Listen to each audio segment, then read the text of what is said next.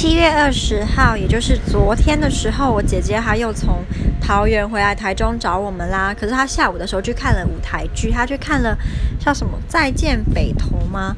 然后他说非常非常的好看跟感人。他最近很迷看舞台剧。那舞台剧他是去那个台中歌剧院看的，我还没有去过，因为离我家有点远，我觉得很懒得去。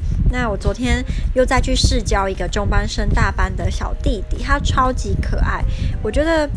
现在的小朋友有那种越来越成熟的感觉。他中班升大班，我一开始都觉得中班升大班应该是只会吃喝拉撒睡，其他都不得不怎么懂。可是他表现出来，然后他的表达能力都远远超过我对他的期待，所以有点吓到。然后，呃，后来我们就跟我妈、我姐还有她男朋友去那个 IKEA，因为我妈她家里的沙发，她已经说要换这个沙发，说了好几年了。我都跟她讲说，我觉得我生孩子你都还不会换。